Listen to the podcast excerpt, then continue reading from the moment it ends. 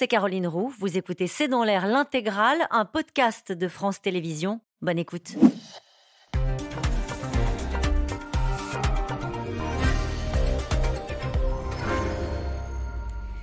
Bonsoir à toutes et à tous. Nous attendons vos questions SMS, Internet et réseaux sociaux pour alimenter notre discussion. Ce n'est pas négociable. Elisabeth Borne a fixé ses lignes rouges ce week-end. Pas question de revenir donc sur les 64 ans. Une phrase qui a été reçue comme une provocation par les forces syndicales et les opposants à la réforme avant bien sûr la journée de mobilisation de demain. Le bras de fer se tend. Les cadors du gouvernement dénoncent ceux qui veulent, je cite, bordéliser le pays, comme le dit le ministre de l'Intérieur. Et Bruno Le Maire qui alerte lui sur les urgences financières et les 3 000 milliards de dettes françaises. Le ministre de l'économie qui appelle la majorité à faire bloc, car après les mauvais sondages et la forte mobilisation dans la rue, c'est une autre bataille euh, qui commence, celle de l'Assemblée, avec DLR et des élus de la majorité qui exigent des amendements au texte pour une réforme plus juste. Elisabeth Borne hausse le ton la rue aussi, c'est une question, c'est le titre de cette émission. Avec nous pour en parler ce soir, Yves Tréhard. Vous êtes éditorialiste, directeur adjoint de la rédaction du Figaro. À la une, aujourd'hui, retraite, ces syndicats tentés par la radicalisation. Neila Latrousse est avec nous. Ce soir, vous êtes chef adjointe euh, du service politique de France Info. Nathalie Moret, vous êtes journaliste politique pour le groupe de presse régional EBRA. Enfin, Jérôme Fourquet, vous êtes directeur du département Opinion de l'Institut de sondage IFOP. Je rappelle votre livre La France sous nos yeux, publié aux éditions du Seuil. Bonsoir à tous les quatre. Merci de participer à ce C'est dans l'air en direct. Euh, je me tourne vers vous, Neila Latrousse. Est-ce qu'il y aura du monde demain dans la rue. Est-ce qu'il y aura plus de monde qu'il y en a eu lors de la dernière manifestation? Alors vraisemblablement, selon les dernières informations du ministère de l'Intérieur, mais aussi des syndicats qui comptent euh, un nombre de, rassemblements, de points de rassemblement, euh, un nombre de personnes qui les contactent beaucoup plus important euh, que lors de la première journée, il y aura plus de monde, si l'on en croit ses sources, que lors de la première journée de mobilisation. Mais ça aussi, ça n'allait pas de soi pour le gouvernement qui, a encore quelques jours, euh, d'une mobilisation. Un proche d'Emmanuel Macron qui, euh, notamment euh, avant, le week-end, disait non, je pense qu'il y aura peut-être beaucoup moins de monde, aussi d'une surprise du côté de l'exécutif qui a existé déjà lors de la première journée de mobilisation, avec des ministres qui disaient on a été extrêmement étonnés par la capacité de mobilisation des syndicats et leur retour dans le jeu, mais une surprise qui pourrait se confirmer demain euh, si euh, ce que les sources syndicales et les sources policières disent se confirme, c'est-à-dire s'il y a beaucoup plus de monde effectivement euh, qu'attendu. Nathalie Moret, c'est important parce qu'évidemment, une mobilisation où il y a moins de monde, on va dire que c'est une mobilisation qui s'essouffle. Elle est importante cette journée de, demain pour le gouvernement, pour les forces syndicales. Il y a un enjeu dans ce, dans ce bras de fer qui est amorcé sur la réforme des retraites. Oui, parce que comme vous l'avez dit, on est rentré dans un bras de fer. Hein. Donc si l'un ou l'autre des partis montre un signe de faiblesse, ça va être instrumentalisé par l'autre. Cela dit, je suis totalement d'accord avec euh, Neila. Il y aura du monde demain. Euh, sans doute plus de monde que le 19 janvier et l'exécutif lui-même l'a intégré. Euh, j'avais quelqu'un qui était aujourd'hui je voyais quelqu'un qui était très proche du président qui disait que pour lui c'était pas une surprise que effectivement il reconnaissait qu'il ne s'attendait pas à une telle mobilisation le 19 janvier mais qu'aujourd'hui ils avaient intégré que ça allait être de plus en plus important que l'exécutif avait sans doute commis des erreurs dans l'appréciation euh, de l'opinion et, et qu'il avait déjà intégré qu'effectivement euh, euh, c'était il y aurait plus de monde. Ils sont même presque à, préparer les éléments de langage pour l'après-manifestation de demain en disant bon un million, un million deux, un million trois, un million quatre. Honnêtement, c'est beaucoup, mais on est 64 millions, donc ça reste quand même beaucoup moins qu'en 1995. On commence déjà à l'entendre la veille de la manifestation. Yves Tréhard, avec un risque de radicalisation, est-ce que est-ce que c'est ça qui est redouté alors, pardon, ça va paraître un peu provoque, mais ou souhaité euh, par le gouvernement. Parce qu'une manifestation où il y a du monde et qui se passe bien, c'est pas exactement la même chose qu'une manifestation où il y a du monde et qui dérape. La dernière fois, c'était le tour de chauffe. Là, c'est le début. On commence avec euh, le texte qui vient à l'Assemblée nationale, avec euh, des, un effet d'entraînement. La dernière fois, ça a marché, donc il y aura encore beaucoup plus de monde. Et effectivement, il y a la mobilisation des jeunes qui est très attendue demain. Et qui dit jeunes dans une manifestation, ça peut effectivement être synonyme d'un dérapage euh, éventuel. Et puis, il y a une deuxième chose, c'est que à l'issue de cette manifestation de demain, eh bien, on va voir si le front syndical tient. Parce que est-ce que demain, c'est le début d'un mouvement de grève qui paralyse le pays ou est-ce que c'est une étape supplémentaire qui en appelle une autre? On va voir. Parce que euh, là, c'est vraiment le, le tout début. C'était un tour de chauffe la semaine dernière. Ça, sera, ça commence à être très sérieux. Là. Vous parlez Et on voit que le gouvernement ne veut pas céder. Il a pris euh, un discours qui est un discours assez radical, qui est celui de la Première Et ministre. ça, on va en reparler dans le détail parce qu'il y a eu plusieurs euh, sons de cloche hein, sur le, le discours, une communication qui a un peu évolué. Discours de la Première ministre. J'entends bien. Euh, sur les jeunes, dites-vous, alors euh, il y a peut-être des jeunes qui vous écoutent ce soir qui disent pas parce qu'il y a des jeunes dans une manifestation que ça dérape. On a aussi beaucoup vu des spécialistes de l'agitation, des black blocs qui, pour l'instant, n'avaient pas rejoint ce, ce mouvement-là. C'est ça aussi, j'imagine, qui est surveillé par Évidemment. les, les- les forces de police. Il y a 11 000 policiers et gendarmes qui seront mobilisés en France mardi. Euh, je me tourne vers vous, Jérôme Fourquet. Ce qui nous avait beaucoup marqué tous lors de la première journée de mobilisation et qui avait été utilisé par les syndicats, c'était de dire on- il y a eu une mobilisation de partout, pas simplement dans les grandes villes et notamment les villes moyennes. Vous avez étudié euh, au fond les raisons de cette mobilisation dans les villes moyennes et ça aussi, ça a dû être scruté par le gouvernement. C'était assez intéressant. Oui, alors c'est un papier qui est paru dans, le- Figaro ce matin, euh, avec des, des journalistes du Figaro qui sont allés recenser sur la, la presse quotidienne régionale le nombre de manifestants ville par ville. Alors il y avait 230 rassemblements euh, lors de la, fois précédente et on a été les regarder euh, s'il y avait des endroits où on s'était surmobilisé. C'était le cas dans ces villes moyennes et on y voit différentes explications. D'abord le poids de la fonction publique qui est souvent important dans ces villes moyennes. Typiquement, vous prenez une ville comme Digne-les-Bains, l'agglomération fait 30 000 habitants, le premier employeur c'est l'hôpital public où il y a 1000 salariés qui travaillent à l'hôpital. Et vous ajoutez les collèges, les lycées, etc., etc. Et on a une fonction publique qui est plus syndiquée, qui se mobilise traditionnellement euh, plus facilement.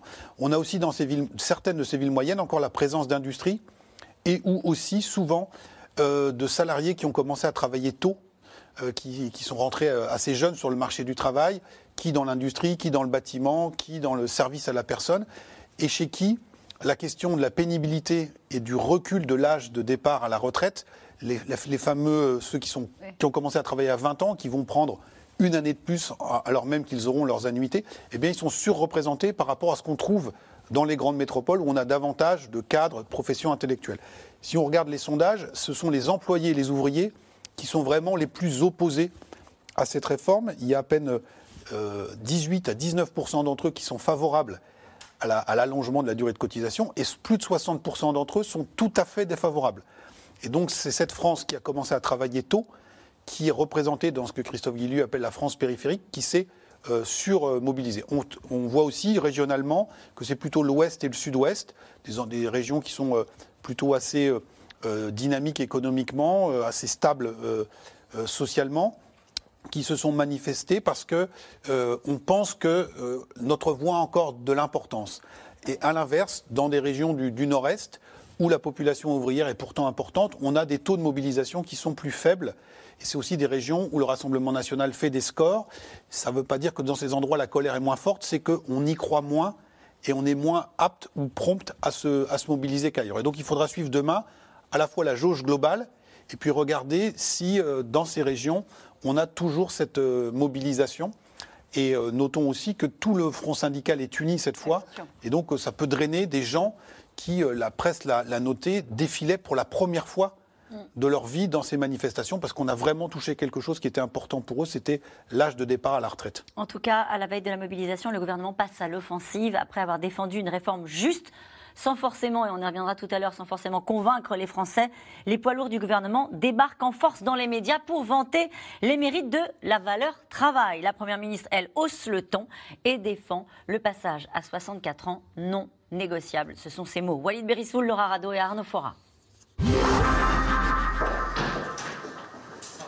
Il fait partie de ces ministres envoyés au front, dans les médias comme dans les petites communes pour défendre la réforme des retraites. Oui, asseyez-vous. hein.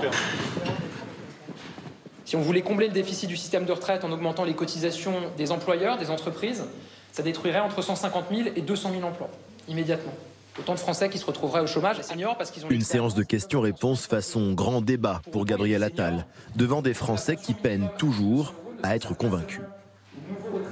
Et malgré vos efforts pédagogiques euh, méritoires, j'ai un petit peu l'impression que les Français n'ont pas l'impression que cette réforme va dans le sens du progrès social. Alors, euh, moi, ce que j'attends d'un politique, c'est en effet de fixer un cap. Non pas simplement résoudre des problèmes comptables, mais de donner un projet de société. Moi, je ne sais pas si on arrivera à convaincre tous les Français que c'est une bonne réforme. Ce que je sais, en tout cas, pour revenir à ce que je disais tout à l'heure, c'est que on a besoin de réformer notre système pour lui permettre de tenir. Tenir, quitte à se montrer inflexible. À la veille d'une deuxième journée de mobilisation, et alors que le texte entre aujourd'hui à l'Assemblée nationale, la chef du gouvernement a fixé une ligne rouge, précisément sur le point qui fâche le plus, l'âge de départ à 64 ans. Non, ça n'est plus négociable. La retraite à 64 ans, c'est le compromis que nous avons proposé après avoir entendu les organisations patronales et syndicales, après avoir échangé avec les différents groupes parlementaires. Et c'est, je vous le dis, nécessaire pour assurer l'équilibre du système. Lancé dans sa contre-offensive, le gouvernement laisse parler ses poids lourds venus de la droite. Le patron de Bercy, Bruno Le Maire, en fait une question de principe et dramatise l'enjeu.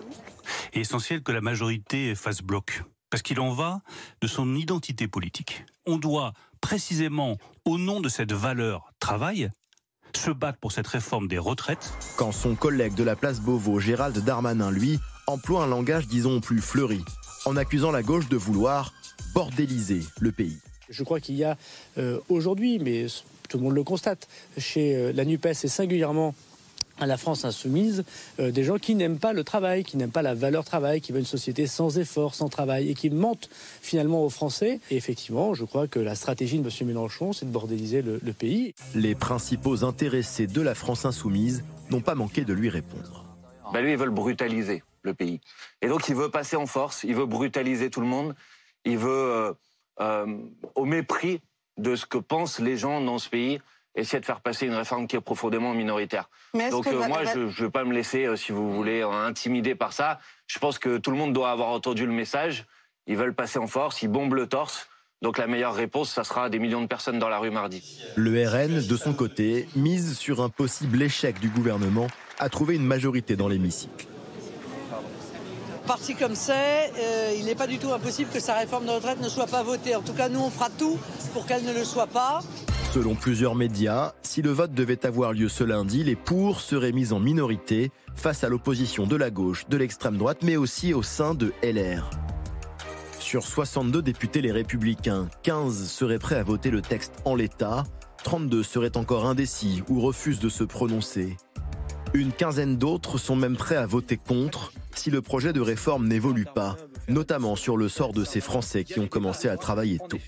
La réforme des retraites, donc l'heure de vérité, va arriver dans les... Si la Première ministre n'a pas entendu ce que nous sommes nombreux à dire à droite depuis quelque temps, que toutes celles et ceux qui ont commencé à travailler tôt, que les femmes ne pouvaient pas être perdants de cette réforme, c'est qu'elle n'a rien entendu. Si tout cela n'est pas négociable pour Madame la Première ministre, alors je lui dis clairement, ce n'est pas négociable pour moi non plus. Elisabeth Borne à la tête dure, je l'ai aussi. Dans la rue, les syndicats n'ont pas bougé eux non plus sur le refus des 64 ans.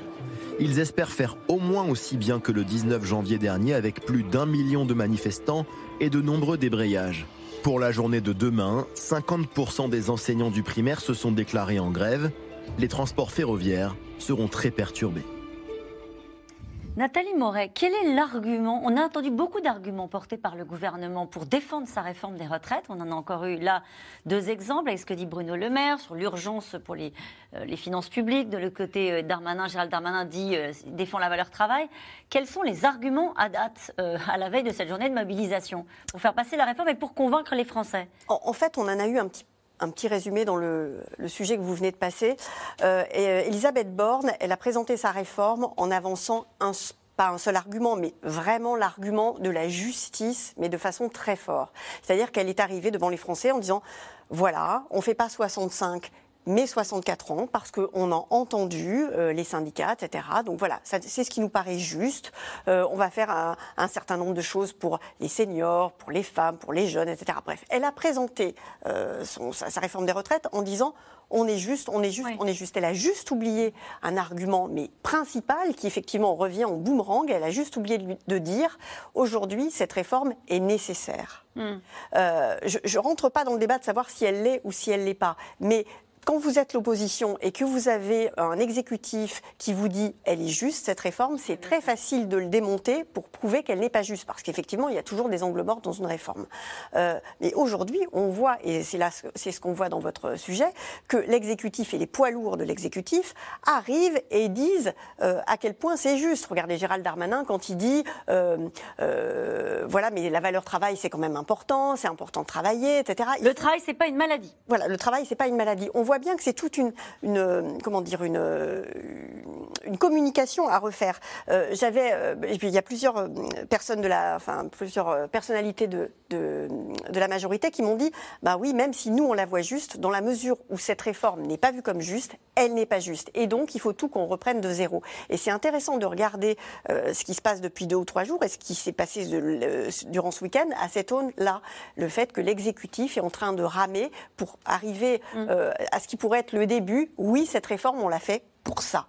Cette bataille de l'opinion-là sur la, une réforme de justice sociale, quelque part, est, est perdue.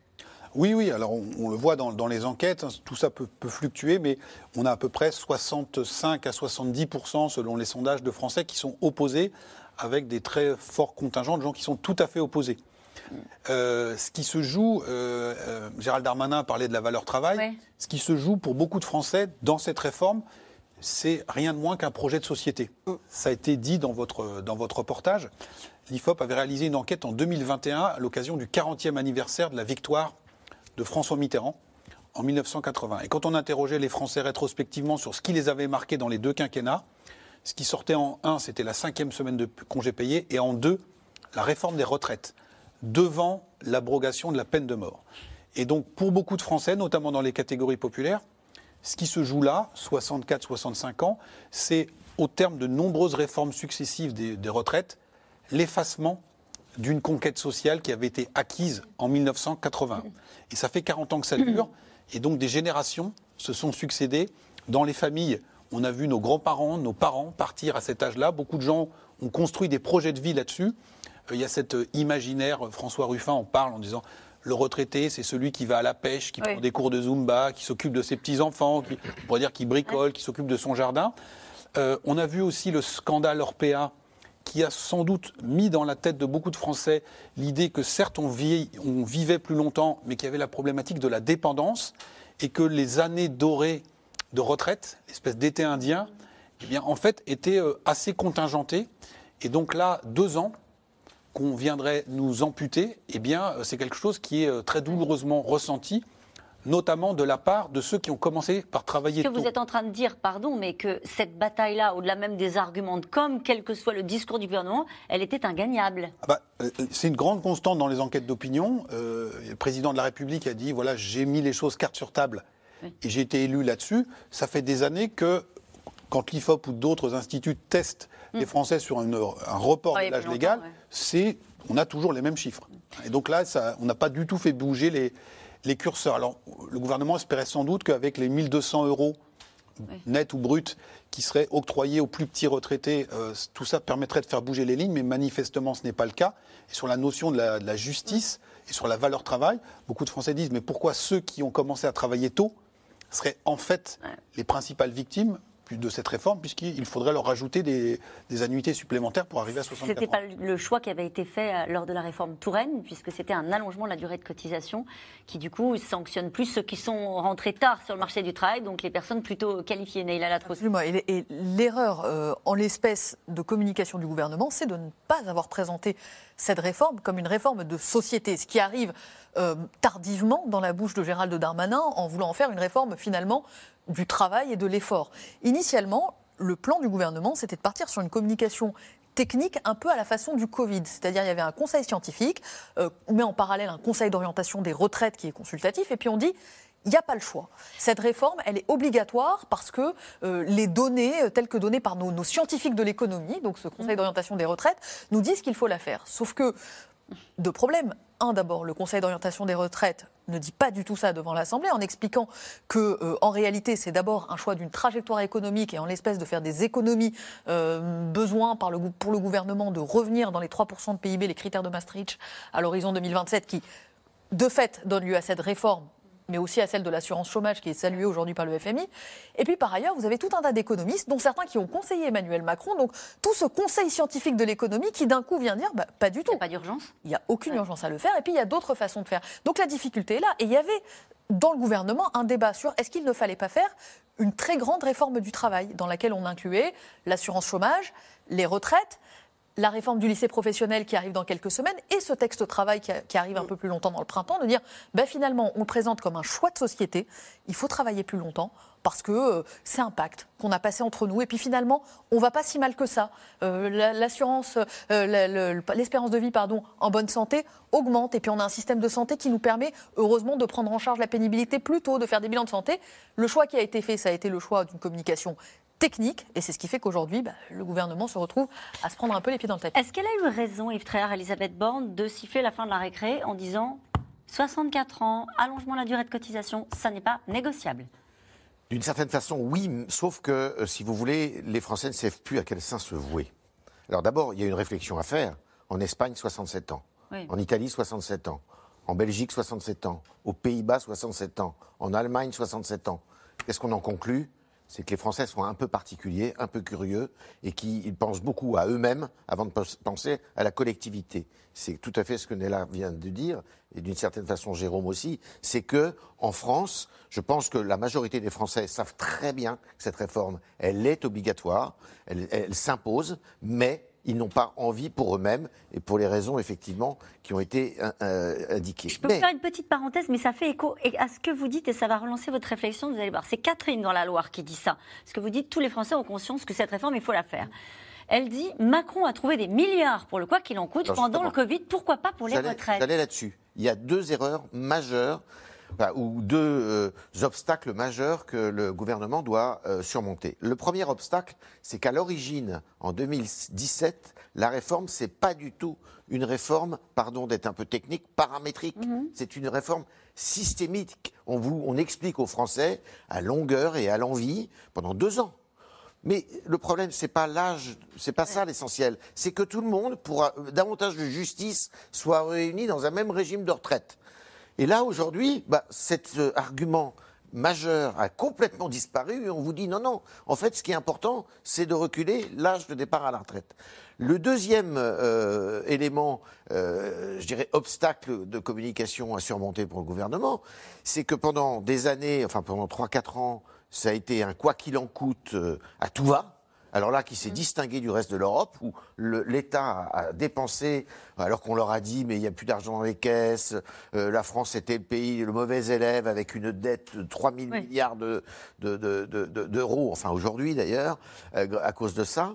Et euh, d'un coup, on, a dépensé le moindre, la moindre secteur d'activité qui avait un problème. Protéger les Français. Protéger les Français. Mm. Alors évidemment, les Français, ils se sont dit, mais attendez, pourquoi on irait se euh, crever au travail pour trouver 12, entre 12 et 17 milliards. D'ailleurs, on ne sait pas trop, euh, parce que le chiffre, du trait. Le, chiffre est quand même aussi exposé à la critique. Eh bien, euh, les Français, ils comprennent pas ça. Donc voilà le, problème devant lequel se trouve le, gouvernement. Alors, devant ça, là, je crois que la Première ministre a raison, parce que s'il recule sur l'âge de départ à la retraite, c'est la débandade. Ça veut dire quoi, c'est la débandade Totale. C'est-à-dire qu'ils sont. Bah, tout, tout part à volo, si vous voulez. Ils ont mis du temps à se fixer une borne entre, ce cas de le dire, entre 65 et 64 ans. Ils ont trouvé 64 ans qui était un compromis, parce que je pense que le président de la République était plutôt à l'origine sur Un compromis avec les Républicains Avec les Républicains, c'est pour eux qui l'ont fait. Alors les Républicains font un petit peu de chantage. Parce maintenant, ils disent bon, bah, maintenant c'est 63 ans. Euh, mais je pense que néanmoins, euh, elle a eu raison, si vous voulez de, de, montrer sa fermeté. En plus, c'est un argument pour elle, parce qu'elle s'impose politiquement. Il faut qu'elle s'impose politiquement. Aujourd'hui, elle n'existe pas tellement dans le paysage euh, politique, euh, Elisabeth Borne. Il faut qu'elle s'impose comme la, la, la chef, la, la, responsable de la majorité, et c'est elle qui donne la ligne. Neila Latrousse, en l'occurrence, c'est elle qui porte cette réforme-là, parce que le président, lui, il est à l'étranger. À chaque fois qu'il y a des journées de mobilisation, la dernière fois, il était en Espagne, là, il sera aux Pays-Bas, il ne fait pas exprès. Il fait pas exprès. euh, le président Il y a un peu de malice dans ce qu'il disait. il y a- il y a une répartition des rôles. Alors, cela dit, il, il se rappelle au bon souvenir de, de son gouvernement euh, de temps à autre, quand, euh, par exemple, il décide qu'il faut décaler euh, de plusieurs jours la présentation de la réforme, qui devait être présentée à- avant Noël, hein, initialement. Là aussi, sans doute, avec un peu trop d'optimisme dans l'idée de, de- de réussir à, à avoir un accord, notamment avec la CFDT, ou de décrocher une partie de, l'unité syndicale, de semer la zizanie entre eux et d'avoir un accord ferme avec les Républicains, accord qui a été négocié pendant cette période-là mais qui, on le voit aujourd'hui, a, a bien du mal à se concrétiser euh, en voix. Mais effectivement, Emmanuel Macron soutient loin, mais il, il est quand même extrêmement présent. Et si les lignes ne bougent pas, c'est aussi parce qu'il n'est pas prêt à concéder euh, davantage, euh, ni à la rue, ni aux oppositions. Parce qu'il a beaucoup à perdre, vous diriez comme Yves Tréhard à l'instant, parce que nos confrères d'Europe 1 ont fait un papier ce matin pour expliquer qu'ils songeaient à la dissolution. Papier qui est assez euh, inexplicable pour le coup, puisque euh, euh, l'entourage d'Emmanuel Macron qui brandit la menace d'une dissolution, ça n'est pas censé pousser des députés qui voient l'oppo- l'opposition, enfin qui voient l'opinion se radicaliser contre la réforme, aller dans le sens d'un vote, en se disant bah, si demain je dois me retrouver en campagne pour avoir mon siège, bah, je préfère avoir fait partie des, des majoritaires qui étaient contre l'opposition, contre Jérôme cette réforme. Est-ce qu'on peut faire une opinion contre une opinion, une réforme contre les Français? C'est c'est compliqué. Euh, techniquement et politiquement, c'est possible.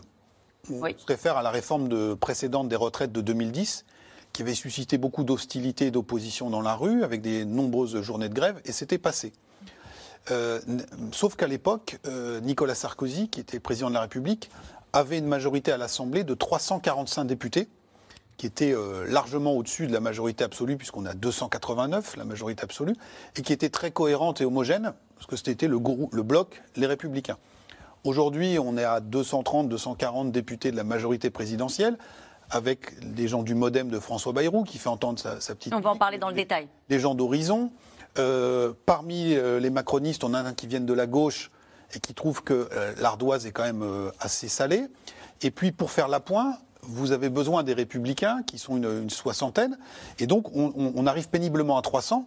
Et donc, on ne peut pas se permettre qu'il nous manque plus que 10 ou 15 députés. On Donc, va rentrer dans cette, euh, cette- cette- parce qu'effectivement en ce moment on a, on a sorti les, les- les calculettes au Parlement parce que ça va être très serré, mais on, on entendait dans les- la, la- la voix de certains socialistes euh, qui ont conduit cette réforme des retraites, c'est Marisol Touraine qui disait ça ce matin chez nos confrères de, de France Inter. Elle disait il faut faire attention parce que quand on fait une réforme contre les Français, ça crée du ressentiment et ça se paye plus tard. Ouais. Euh, et ça, ça paiera dans les urnes et ça fait le lit euh, du Rassemblement national. Du Rassemblement national, pas forcément. Euh, On a eu des élections partielles, trois législatives partielles. Le Rassemblement national a perdu un des sièges qu'il avait. Donc c'est pas mécaniquement pour le, le Rassemblement national. Euh, Madame Touraine a payé pour voir, parce que euh, sous le quinquennat de François Hollande, on a fait des réformes impopulaires et ça s'est traduit euh, à la sortie. Là, ce qui est euh, aussi très particulier, c'est qu'on est dans le deuxième quinquennat d'Emmanuel Macron, que donc constitutionnellement, il ne peut pas se représenter. Et quand euh, Bruno Le Maire dit qu'il faut qu'on tienne parce qu'il en va de notre identité politique, on a déjà des Oui. chefs de file de la, la majorité qui pensent au coup d'après. Et c'est sûr que si la réforme se passe, enfin si elle ne passe pas, c'est la fin de l'histoire. Et si elle se passe dans le climat qui est le- celui qu'on connaît actuellement, ça va être très compliqué pour Si la- elle ne passe pas, c'est la fin de l'histoire. On va en parler dans un instant. Il y a des outils institutionnels qui permettent malgré tout euh, à la Première ministre de, de la passer, mais on y reviendra euh, aussi. Nathalie Moret, vous vouliez dire un mot? Oui, je voulais juste dire que la différence entre, mais vous l'avez dit, euh, avec 2010, c'est qu'effectivement, Nicolas Sarkozy, il était politiquement fort, euh, parce qu'il avait une grande, euh, une, une stabi- enfin, une, pardon, une majorité très très large.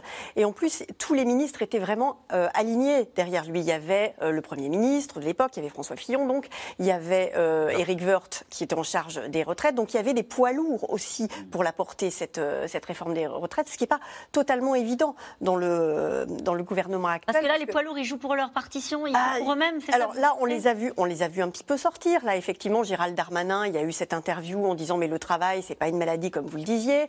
Mais en même temps, euh, François Bayrou, là, qui est quand même euh, quelqu'un d'important dans la majorité, il dit cette réforme est améliorable. Excusez-moi, mais avec des amis pareils, c'est quand même pas la peine d'avoir des ennemis. Euh, Édouard Philippe, euh, il est quand même extrêmement discret euh, sur cette réforme. Donc il n'y a 67 pas.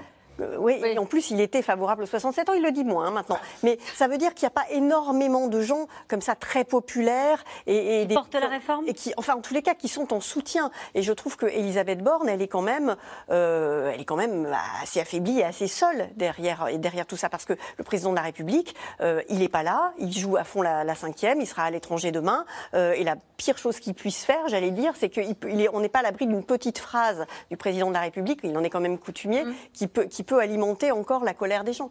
Est-ce qu'il a besoin de ce rapport de force pour montrer qu'il a réformé, qu'il s'est réformé? Est-ce qu'on a beaucoup absolument. entendu Oui, absolument, absolument. Euh, ici, euh, en, fait, en Macronie, on considère que cette réforme, c'est le début du quinquennat ou la fin du premier, à voir. Mm. Mais ça veut dire que si euh, cette, cette réforme ne passe pas, ça sera difficile de faire derrière immigration, etc., et tout ce qui, et tout ce qui arrive. Et si jamais ça passe, et eh ben effectivement, il faudra réenclencher et refaire un récit pour le second quinquennat. On va poursuivre cette discussion parce que le texte est arrivé, je le disais, en commission des lois ce matin. Le gouvernement commence à avoir des sueurs froides quand vient l'heure de faire le décompte des voix. Des défections à droite, vous l'avez dit tout à l'heure, Yves Tréhard, des hésitations au centre. Et même chez Renaissance, vous allez voir, certains députés refusent de voter le texte en l'état face aux critiques entendues précisément sur le terrain. Laura Rado et Arnaud Fora. Qu'est-ce qui se dit à Moguio Ils vont me pendre sur une pique, euh, ils aiment la réforme, ils veulent travailler longtemps. Euh, non, effectivement, ils se demandent si c'était le bon moment euh, pour lancer ce type de réforme. Comme chaque semaine, Patrick Vignal a rendez-vous avec des militants de sa circonscription. Et comme chaque semaine, les critiques s'enchaînent. Cette réforme demande 15 mois.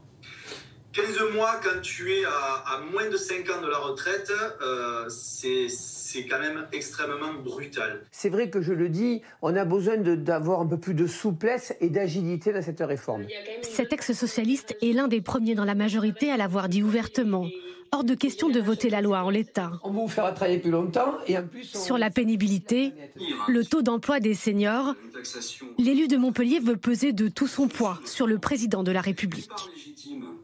Je lui dois la vérité du retour du terrain, sinon je lui sers à rien. Vous savez, si Emmanuel Macron, il a autour de lui que des gens qui cirent les pompes, il ne fera pas un bon mandat. Et je pense qu'il veut, comme moi, une France debout, une France qui se relève. Moi, je vous dis, je ne veux pas baisser les yeux quand je croise des citoyens dans ma circonscription, donc je leur dois, parce que je suis rémunéré pour ça, d'essayer de faire remonter ce qu'ils pensent des choses. Des députés qui menacent de faire défaut. La majorité en compterait une douzaine. Notamment Barbara Pompili, ex-figure du gouvernement Castex, qui réclame plus de mesures de justice sociale. Des cailloux de plus en plus nombreux dans la chaussure de la chef du groupe qui durcit le ton. On a encore un certain nombre de points sur lesquels on peut avancer. Mais je le dis très clairement, il n'y a pas une voix dans le groupe Renaissance qui manquera au moment du vote sur la réforme des retraites. Parce qu'il n'y a pas un député Renaissance qui ne s'est pas engagé dans sa propre campagne législative sur ces sujets-là. Mais la majorité doit aussi composer avec ses poids lourds, chacun cherchant à faire entendre sa petite musique. Pour l'ex-premier ministre Édouard Philippe, c'est le timing de la réforme qui pose problème. Il y a mille choses beaucoup plus importantes à faire qui mériteraient un temps de débat au moins aussi long et une implication intellectuelle et politique aussi soutenue. Autre allié, autre doléance. Après avoir plaidé un temps pour un référendum, le président du Modem milite aujourd'hui pour une hausse des cotisations patronales. Si une participation modeste des entreprises peut donner aux Français le sentiment de justice sur ces affaires-là. Alors pourquoi le gouvernement dit que vous avez tort et que ça casserait l'emploi Mais, euh, je vous dis, on a droit à la nuance, on a droit à des différences. Je ne considère pas que ce soit euh, un, un attentat contre euh, l'avenir du pays, l'avenir des entreprises, l'économie. Des alliés critiques sur une réforme qu'ils ont parfois du mal à défendre sur le terrain. L'idée, c'est de faire remonter les, choses qu'on peut transformer dans la loi ou proposer un amendement sur la pédagogie. Ce jour-là, le député modem Pascal Lecamp déjeune avec des maires inquiets de son territoire. Je pense que c'est très mal choisi et que ça ne va pas forcément aussi bien passer que si ça avait été euh, préparé moins à la va-vite. Je, parle de la communication. On ne hein, peut pas, dire que c'était préparé à la va-vite. Je parle de la communication, pas forcément. Ah, d'accord. Lui votera bien la réforme. mais espère encore faire évoluer le texte. Le travail qui est fait en ce moment, il est essentiellement sur la pénibilité. Au total, elle est peut-être pas poussée jusqu'au bout et pas parfaite. Il y aura... Nous, on demande au modem une clause de revoyure en 2027 pour justement faire qu'est-ce qui marche, qu'est-ce qui marche pas, et surtout, est-ce que ce qu'on cotise correspond bien à ce qu'on dépense? Parce qu'on tient beaucoup, et ça le gouvernement l'a annoncé, est-ce que cette cotisation ou cette longueur de cotisation supplémentaire, c'est vraiment uniquement pour les retraites. Le gouvernement est-il prêt à modifier sa loi pour s'assurer toutes les voix de son camp? En tout, 180 amendements ont été déposés par les députés des groupes Renaissance, Modem et Horizon. Et cette question de Laurent en Ille-et-Vilaine, si les LR ne votent pas la réforme, ils se renient. S'ils la votent, s'ils se coupent de l'électorat populaire, que doivent-ils faire? Oui, non, mais euh, ils se coupent de l'électorat populaire. C'est peut-être pas comme ça qu'ils peuvent aussi euh, essayer de revenir dans un électorat populaire qu'ils ont complètement perdu, mm. tout comme d'ailleurs une partie de la gauche. Hein, il faut pas se, il faut pas se, se voler la face. Euh, je pense que le, le, les LR sont dans une situation de très grande fragilité, et si ils ne votent pas cette euh, loi, ça veut dire qu'on va dans une espèce de crise politique, on va le dire, euh, avec une réforme majeure, parce que la majorité a besoin de, des LR pour faire adopter cette loi. Donc, euh, ils ne prendront pas le risque d'aller à une dissolution. Je pense pas. Parce qu'ils ont tout à perdre? Parce qu'ils ont tout à perdre. Les LR ont tout à perdre, d'ailleurs, comme tout les députés qui sont aujourd'hui à l'Assemblée nationale, ils sont aucun ne peut prétendre pouvoir retrouver son siège s'il y a une dissolution. Ça voudra dire que le pays est dans une, un état euh, assez particulier, d'autant que la rue, elle, euh, va continuer à se faire entendre. Et le, le, le, moi, je pense que le, danger pour le gouvernement, on va, on va parler euh, de tous les recours ouais. institutionnels, l'article 47.1, l'article 49.3, on peut parler de ouais. tout ça, mais je pense qu'ils ont tout l'armement pour passer. Au Parlement. Ça se joue dans la rue, c'est ça que vous voulez ça dire va se jouer dans la rue. Et il y a eu des précédents dans la rue. Il y a eu des précédents. Il y a deux grands précédents. Il y a le précédent de 1995 avec cette réforme qui n'a pas du tout été d'ailleurs présentée euh, correctement par Alain Juppé. Jacques Chirac, qui était le président de la République, n'était pas tout à fait euh, euh, déterminé pour la faire passer. Moralité, on a eu un mois de blocage du pays, un mois de blocage, euh, Jacques Chirac, euh, juste avant Noël, dit on retire le, le, le, cette réforme. Et après, bah, Jacques Chirac est resté certes 12 ans au pouvoir, mais pour rien, parce qu'il y a eu la cohabitation. Et le deuxième quinquennat, il n'a rien fait. Le deuxième exemple, c'est encore Jacques Chirac, c'est d'ailleurs le contrat première embauche. En 2006, donc c'est un contrat qui était euh, créé pour faciliter l'emploi des jeunes. La loi est adoptée. La réforme est adoptée, elle est promulguée, contrairement à ce que j'entends. Et retirée. Là. Et vous avez M. Chirac qui arrive à l'écran quelques jours après la, promulgation de la loi, puis je demande à ce qu'on revienne sur cette promulgation et qu'on retire parce qu'il y a une résistance dans la rue. Et on retire le texte. Voilà deux précédents. À mon avis, le pouvoir exécutif aujourd'hui, il regarde ça de très près. Ça veut dire qu'au Parlement, vous êtes, je vais faire un tour de table, hein, mais vous considérez, en tout cas vous, Istréard, qu'il y a des outils institutionnels et puis des intérêts oui. de groupe qui font qu'à un moment donné, personne n'a envie des que... intérêts électoraux. électoraux euh, mais qu'en revanche, le rapport de force euh, qu'ils ne maîtrisent pas, c'est le rapport de force Évidemment. face à la rue. Vous êtes d'accord avec ça? Syndicats, population et jeunes. En sachant que les syndicats sont eux aussi sur une ligne rouge, 64 ans, c'est niette, c'est ce que dit euh, Laurent Berger notamment. Oui, alors les, les, les, deux interagissent puisque euh, si le mouvement dans la rue euh, s'installe dans la durée, vous pouvez aussi faire flancher à l'Assemblée une ouais. partie des députés euh, de la majorité oui. qui sont euh, les moins les moins allants. La différence avec euh, la réforme de 2010, c'est qu'on a aussi des députés dans la majorité présidentielle qui sont moins expérimentés, qui disent oh là, dans ma circonscription, il y avait énormément de monde, alors qu'en 2010, on pouvait avoir davantage de vieux briscards qui oui. n'en laissaient pas forcément compter. Donc effectivement, tout va se passer dans la rue et dans les entreprises. Parce que c'est bien de manifester. Est-ce que, euh, Istréard parlait de, des blocages en 95, est-ce que le pays est à l'arrêt? En 95, dès le lendemain de la première journée d'action interprofessionnelle, la SNCF était rentrée en euh, grève reconductible, suivie quelques jours après par les principaux services publics de ce pays. Ce n'est pas le cas pour l'instant.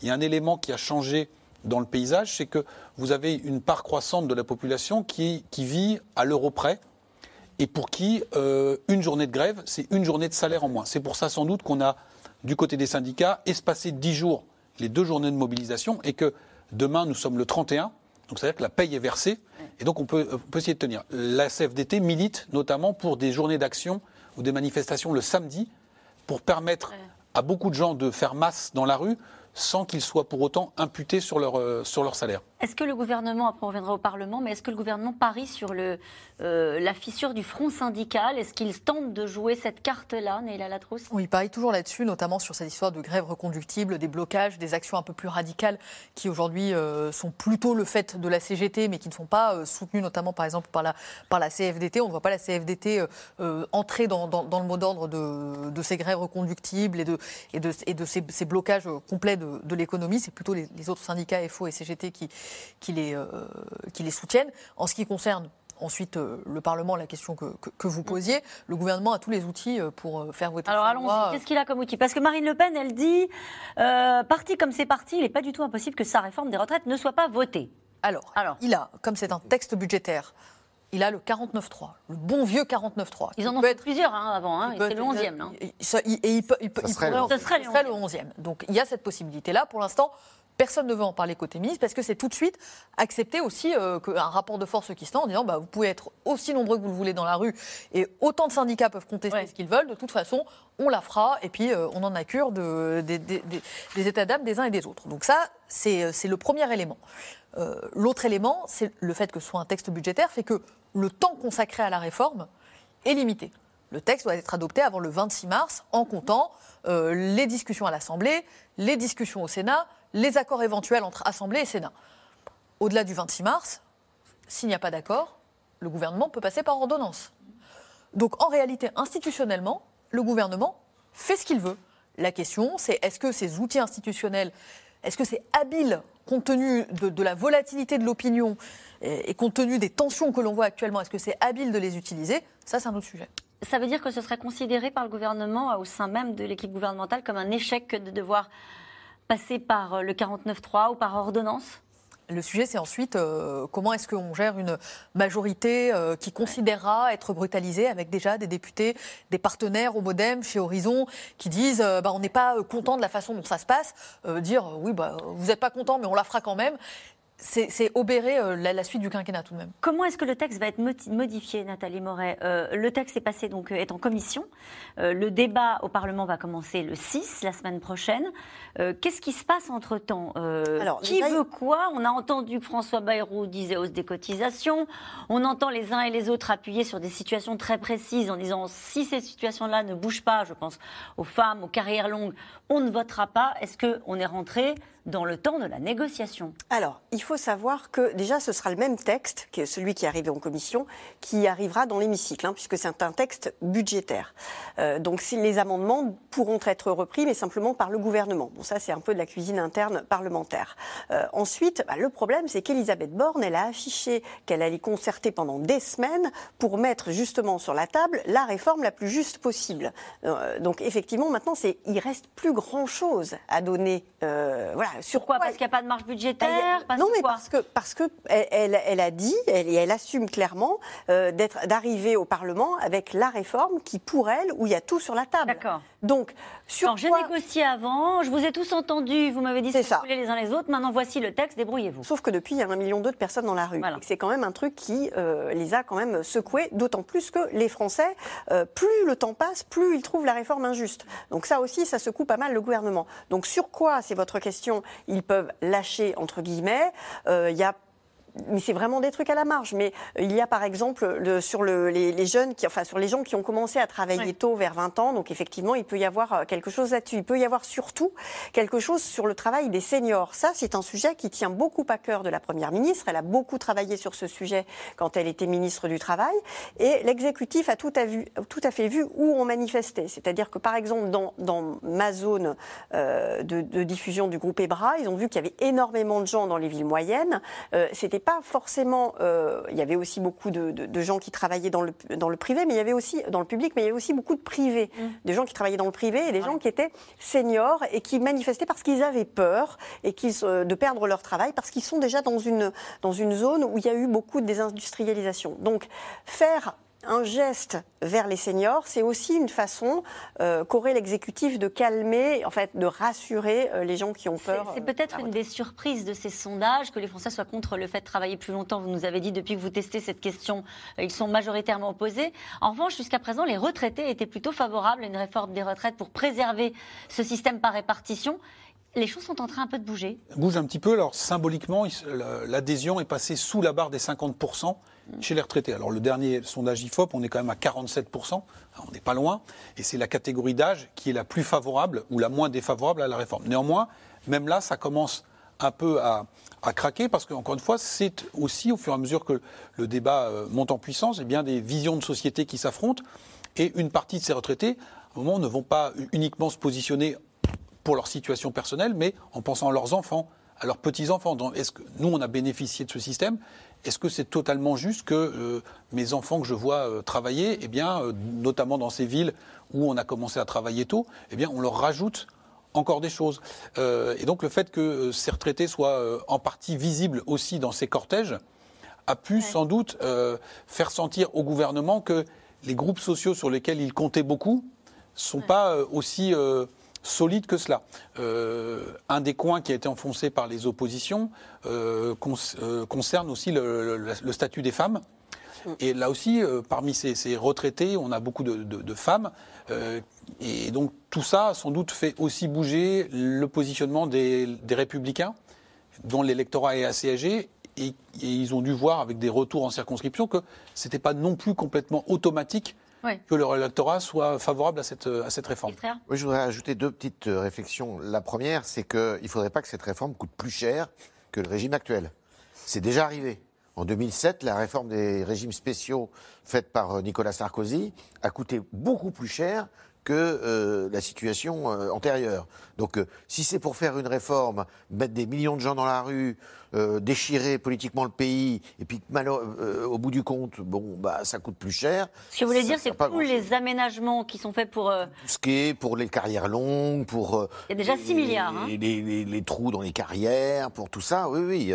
donc il faut. je pense que le gouvernement regarde ça de très près. Mm. Après, sur le plan institutionnel, je voudrais faire ajouter un tout petit chose à ce qu'a dit Néla, parce que c'est important. L'article 47.1 oui. qui, qui est un article qui est consacré au, texte budgétaire et qui permet euh, de euh, contrôler complètement le temps de la discussion. Est-ce que il sera constitutionnel Il y a eu une alerte, il paraît, du président du Conseil constitutionnel. Grosse alerte du président du Conseil constitutionnel, Laurent Fabius, et de tous les experts en, constitutionnel, en, en droit constitutionnel, les grands profs, qui disent c'est pas sûr que tout ce qu'on met dans cette loi-là soit de caractère à de nature budgétaire. Et donc, si ça est renvoyé, déjà, il y a des députés qui travaillent à ça, si le, le texte, imaginez qu'il soit adopté qu'il soit, euh, soit renvoyé devant le Conseil constitutionnel et que le Conseil constitutionnel le déclare inconstitutionnel, je ne vous raconte pas le bazar.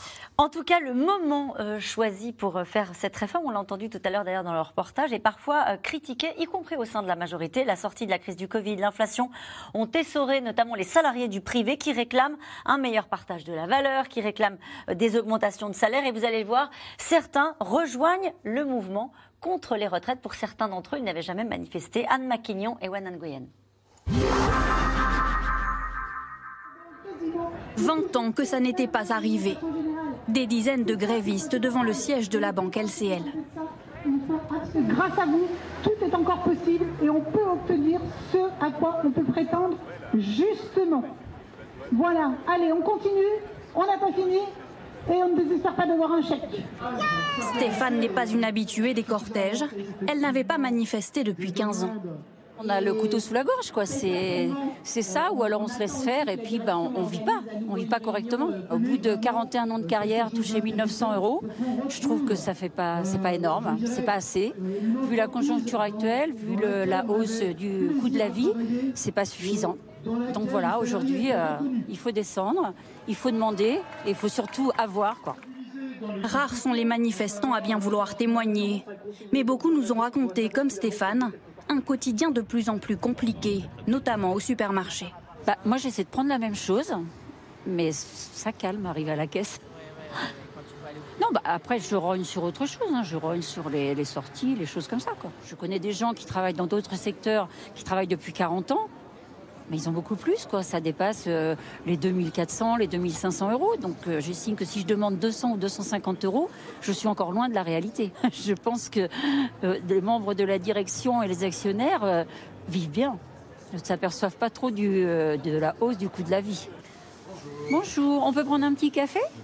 Merci. À 60 ans et après toute sa carrière dans la même banque, l'employé regrette de ne pas avoir lutté plus souvent les gens pensent que bah, les autres vont le faire à leur place, quoi. Ils se trouvent plein de bonnes raisons. On n'est pas depuis longtemps, on attend quelque chose, on va peut-être avoir ça, on ne veut pas se faire remarquer. Donc voilà. Donc de ce fait, chacun reste dans son coin et puis bon bah ça fait moins de moins de masse. Pas toujours évident de sortir du rang. Vendeuse et hôtesse de caisse chez Decathlon depuis 30 ans.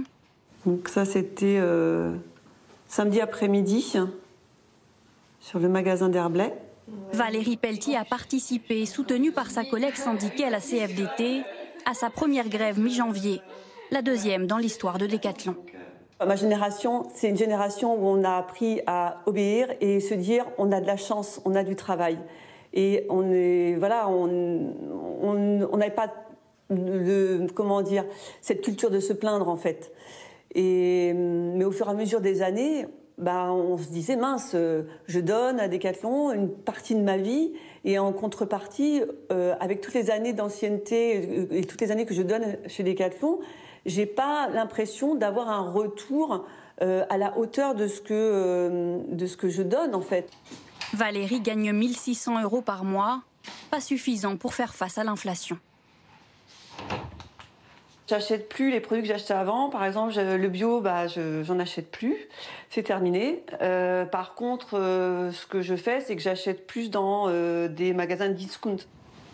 En 30 ans de carrière, son salaire n'a été augmenté que trois fois. Incompréhensible pour elle, son entreprise Decathlon a vu pendant ce temps-là son chiffre d'affaires atteindre des records.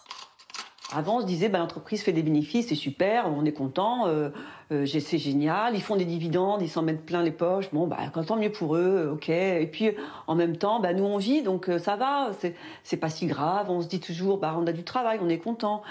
Mais là, à un moment donné, on se dit, non, mais là, il y a, un décalage, on, on, regarde pas le même film, en fait. Il y a quelque chose qui, qui ne va plus. Le 19 janvier, Valérie a aussi cessé le travail contre la réforme des retraites. Une heure seulement pour ne pas trop affaiblir son salaire. Dans son magasin, il n'était que trois à se mobiliser. Il est intéressant ce reportage, Jérôme Fourquin. Et cette femme qui dit on ne regarde pas le même film, qui au fond s'agace légitimement euh, de, l'inflation et du coût de la vie et rejoint la réforme des retraites et la contestation contre les retraites.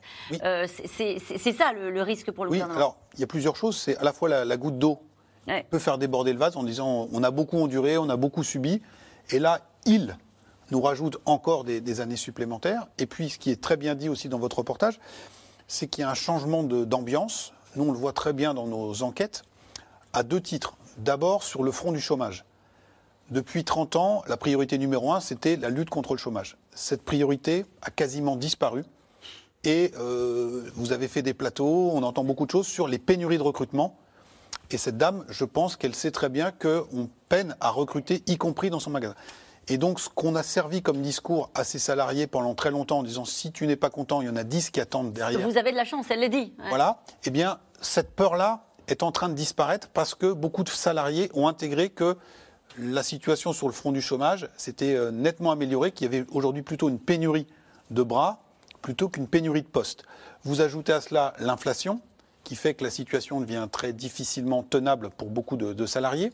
Et donc on a un cocktail qui est un peu détonnant. En 2010, on avait un Français sur deux qui disait une fois que j'ai tout payé, j'ai de quoi mettre un peu d'argent de côté euh, à la fin du mois.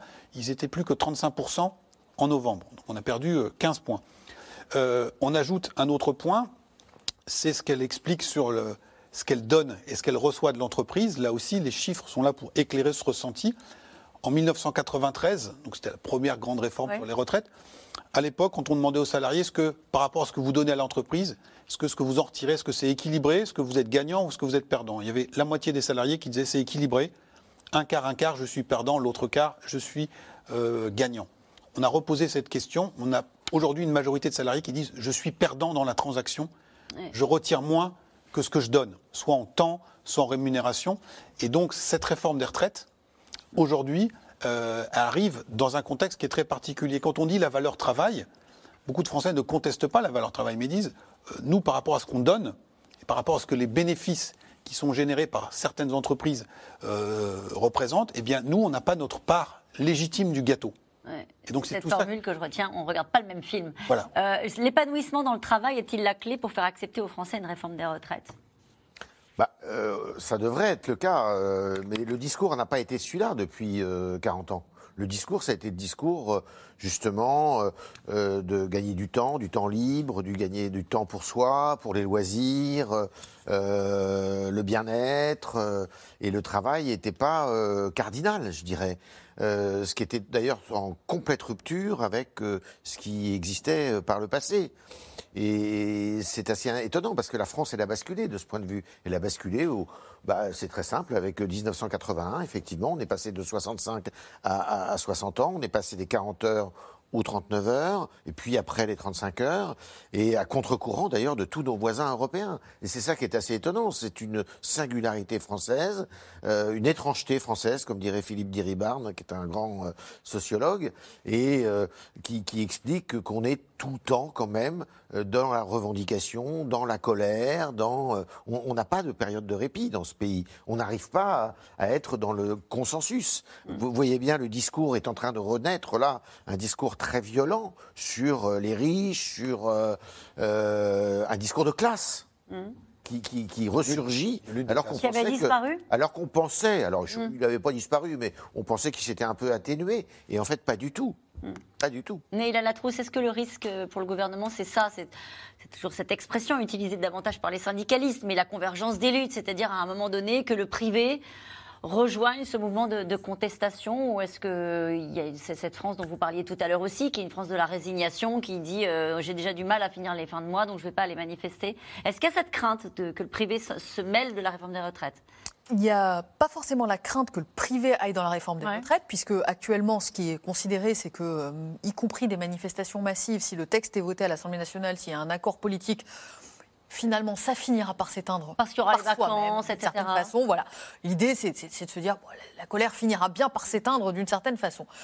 En revanche, ce qui est plus inquiétant, c'est euh, ce phénomène de grande démission entre guillemets, c'est-à-dire pas simplement la démission au sens euh, des gens qui disent bah moi je ne vais pas aller prendre un poste ou alors moi je vais quitter mon poste et puis finalement je vais essayer de me trouver euh, un, Eldorado ailleurs, ce qui explique aussi aujourd'hui un certain nombre de tensions de recrutement, c'est-à-dire que sur des postes, les gens n'ont pas forcément envie euh, d'aller se fatiguer à faire certaines tâches jugées comme ingrates en disant bon bah après tout pour le salaire de misère que c'est, je peux tout aussi bien m'en sortir par la débrouille. C'est ça la grande mm. émission. C'est le basculement euh, dans la société de la débrouille, de la débrouille électorale. On ne va plus voter. Ou alors quand on va voter, on y va pour embêter un peu le bourgeois. Donc on va les mettre un petit, euh, un petit bulletin euh, Rassemblement national parce que finalement ça embête tout le monde. Et puis finalement, je vais faire basculer une partie de, de, de mon activité au noir quand je suis commerçant ou quand je suis artisan. Et puis quand j'ai un peu plus les moyens, eh bien je vais opter pour la capitalisation. Je vais ou alors je vais mettre mes enfants dans le privé. Je vais prendre un PER. Je sors du modèle collectif. Je sors du modèle collectif.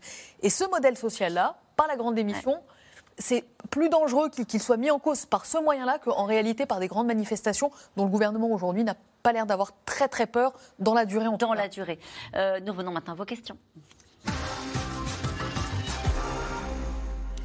Et cette question de Frédéric dans le Vaucluse, la transigence du gouvernement, loin de convaincre, risque-t-elle de braquer les opposants? Nathalie Moret Elle les braque. Oui. Elle les braque. Ben oui, c'est clairement, on voit bien hein, la réponse des, oppositions. Il y a quand même quelque chose qui, moi, me fait sourire. Vous parliez, Yves, euh, du retour de, du, vocabulaire de la lutte des classes. Euh, c'est vrai. Et il y a en même temps euh, François Ruffin qui, lui, déploie le vocabulaire de il faut cajoler les Français.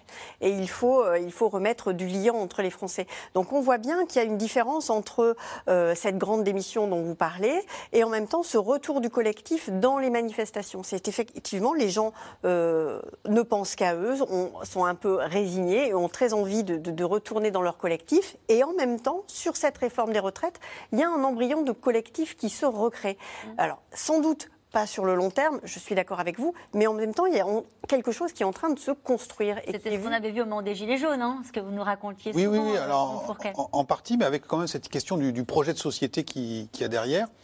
Euh, qu'on dise que ça braque les oppositions. Vous voyez comme quelqu'un comme M. Berger de la CFDT, qui euh, est aujourd'hui vent debout contre cette réforme, parce que sans doute, il- qu'il estime que la façon dont le gouvernement se comporte à l'égard des Français et à l'égard de son organisation n'est pas du tout à la hauteur. Et donc, euh, le fait aussi que, alors c'est hasard du calendrier, mais que pour deuxième journée d'action, le président soit à l'étranger, ça va alimenter le, le discours des oppositions en disant regardez, euh, ils nous méprisent, ils nous snobent, euh, on compte pour quantité négligeable. Et vous vous souvenez de 1995, Alain Juppé avait dit si euh, le- les manifestants sont 2 millions dans la rue, mon gouvernement n'y survivra pas. Et donc les opposants habilement avaient monté ce qu'ils avaient appelé le de...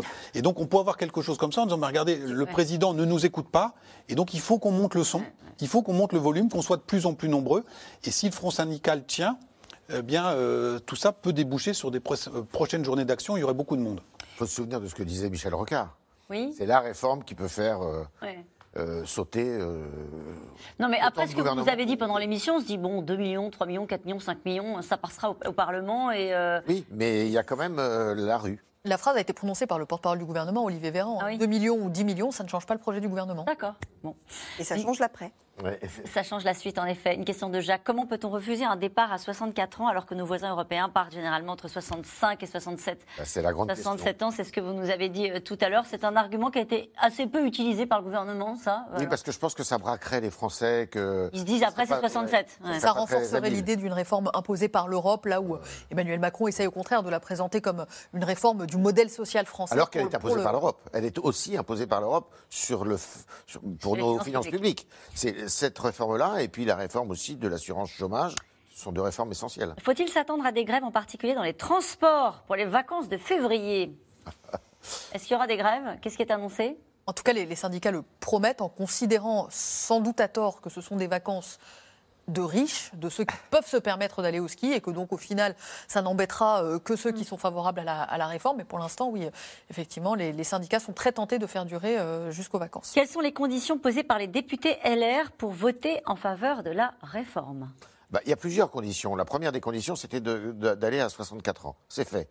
Après, il y a euh, les conditions qui sont posées par les, les 10 à 12 ou 15 députés qui sont derrière euh, Aurélien Pradier. Et c'est essentiellement sur les carrières longues, sur les, les jeunes qui sont rentrés très tôt dans l'emploi, euh, sur euh, aussi euh, les- les- les mesures familiales, c'est-à-dire pour les mères de famille, les congés maternité et les congés parentaux aussi. C'est pas pour rendre la réforme plus dure Non, non, non, non. Non, mais c'est qu'on pourrait penser le oui, contraire. hein. c'est tout le contraire. Justement, c'est pour rendre la réforme plus légère.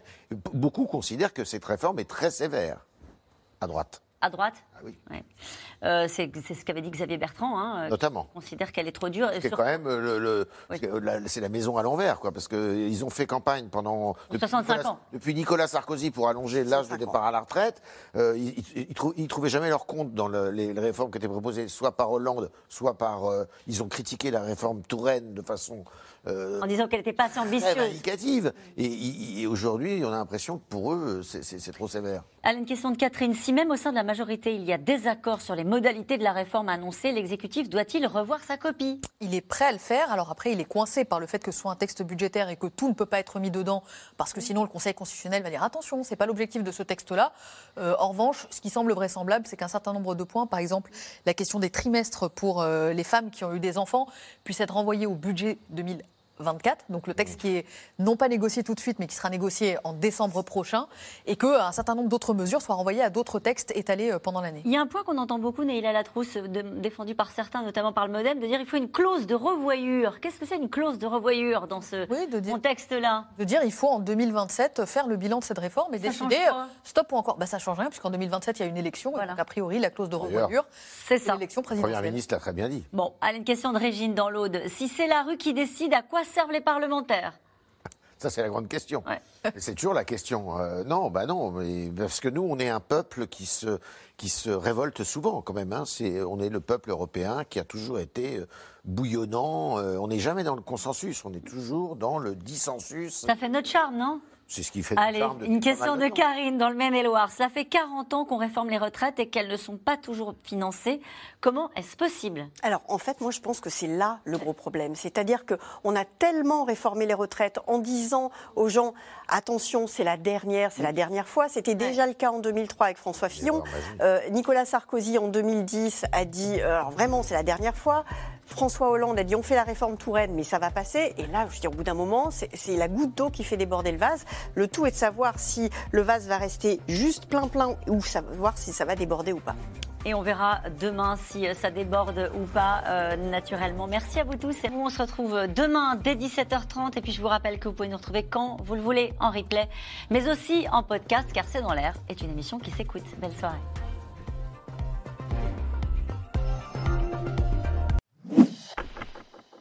Merci d'avoir écouté C'est dans l'air. Comme vous le savez, vous pouvez désormais écouter l'intégrale, mais aussi l'invité ou vos questions à nos experts. Tous ces podcasts sont disponibles gratuitement sur toutes les plateformes de streaming audio. Et pour le replay vidéo, c'est sur France.tv, bien évidemment. À bientôt.